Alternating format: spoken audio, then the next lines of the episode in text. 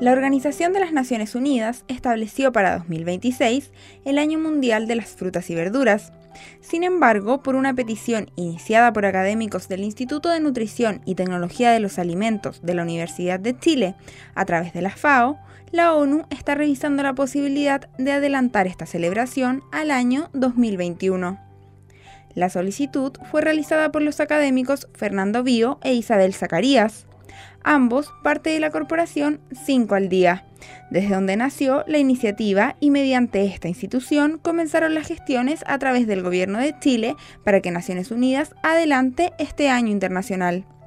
Sus razones, el doctor Fernando Bío indicó en conversación con nuestro medio que hay dos motivos que fundamentan la necesidad de este año internacional de frutas y verduras.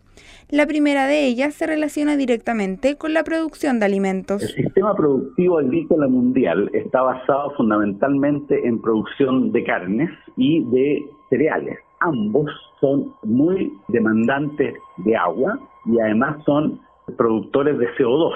Entonces, desde el punto de vista medioambiental y desde el punto de vista agrícola, la producción de más frutas, verduras, legumbres favorece, ¿no es cierto?, la sustentabilidad de la producción. Otro motivo importante para incentivar y adelantar esta conmemoración es hacer que la gente coma saludable. El mayor consumo de fruta y verdura claramente protege la salud de las personas frente a las enfermedades crónicas no transmisibles, cardiovasculares, cáncer y por supuesto la obesidad y la diabetes. Entonces, eso, digamos, ha hecho que esto sea realmente muy bien acogido, tanto por el, por el sistema productivo mundial como por los sistemas de salud. O sea, esto es algo que beneficia a todos, por todos lados.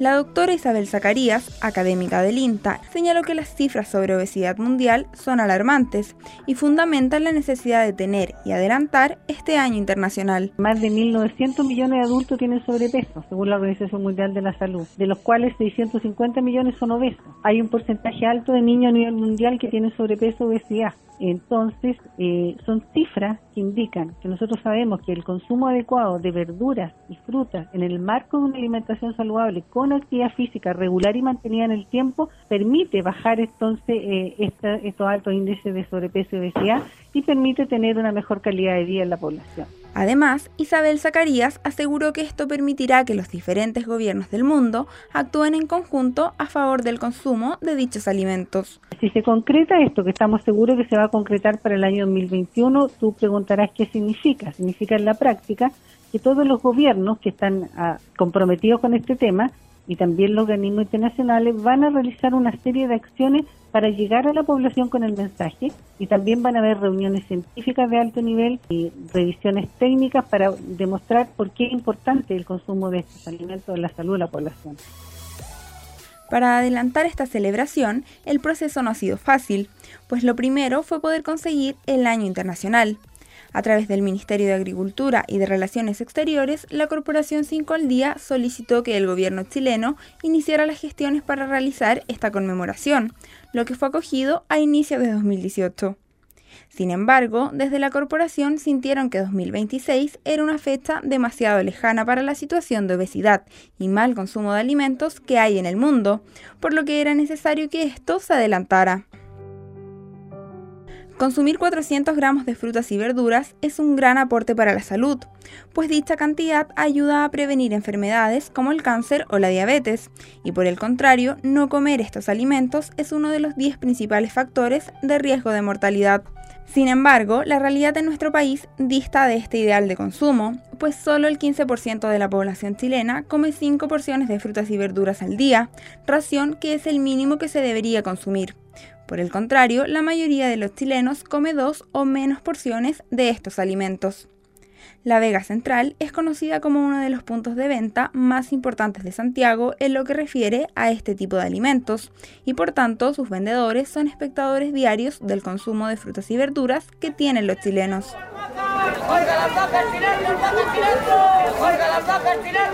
Guillermo tiene un local desde hace ya varios años en La Vega y comentó con nuestro medio cuáles son las preferencias a la hora de escoger frutas y verduras. Los extranjeros prefieren la naranja, los mangos, los plátanos y piña.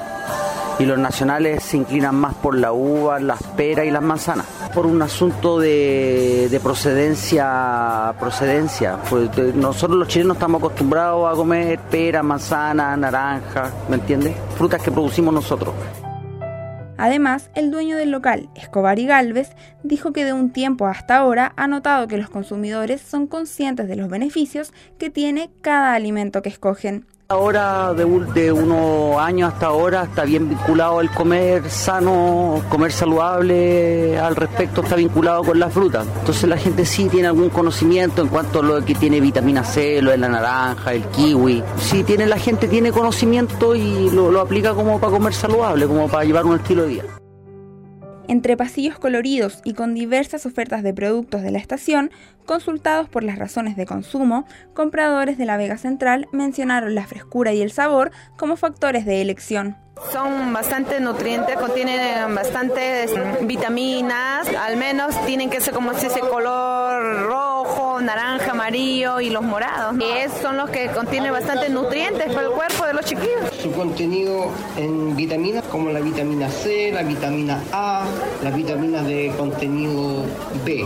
Sus pocas calorías por su contenido natural de agua, y por minerales como el potasio, el magnesio. Muchas vitaminas, tienen, algunos tienen calcio, hierro, tienen de todo, o sea, el cochayuyo, por ejemplo. Yo compro, si está en fresquito, lo compro. No me importa pagar un poquito más. El último mapa nutricional de la JUNAEP, presentado en febrero pasado, indicó que el 60% de los alumnos de quinto básico sufre de sobrepeso u obesidad, siendo así el nivel educacional con los índices más altos de la encuesta. Según indicó el experto del INTA, Fernando Bío, un factor clave para mejorar los hábitos de alimentación es poder educar a las nuevas generaciones respecto de qué alimentos deben privilegiar en su dieta, junto con trabajar en un cambio cultural respecto de la importancia de ciertos víveres en la vida cotidiana. El hábito del chileno es contra la alimentación de frutas y verduras, o sea, el ciudadano no está habituado a comer frutas y verduras. Los niños, por ejemplo, no conocen las hortalizas, conocen el tomate, conocen la lechuga, pero no conocen ninguna de las otras hortalizas. El consumo en las escuelas es bajísimo. En opinión del académico de la Universidad de Chile, el Ministerio de Educación se ha desentendido de este tema y por tanto no ha establecido en sus normativas nada relacionado con la alimentación saludable, lo que ha repercutido directamente en la obesidad infantil, pues dentro de los colegios los niños y niñas no están comiendo frutas y verduras. ¿Qué opinan niños y niñas, esos adultos consumidores del futuro? Iván, Tamara y Diego, niños de 10, 11 y 12 años respectivamente, comentaron con nuestro medio su gusto por las frutas y verduras. El principal motivo de consumo radica en el sabor y la forma en que pueden consumir el alimento. Además, su consumo se remite a la vida de hogar, donde pueden alimentarse de frutas y verduras, mientras que para su colación diaria del colegio, estos alimentos no son los escogidos. La manzana porque es dulce y mi verdura favorita es la lechuga porque cuando le echo limón queda muy rica. Las manzanas y las granadas y algunas veces la naranja y las frutillas, tomate, pepino y lechuga. Los beneficios son como que te pueden ayudar para la mente, para que no nos dé nada malo. Y el brócoli me gusta porque con limón o mayo es súper rico también. Como frutas todos los días porque son ricas. Verduras también, o sea, pero porque en el almuerzo no, pues dan vitamina y energía. Son buenas para la salud porque tienen vitaminas y previenen enfermedades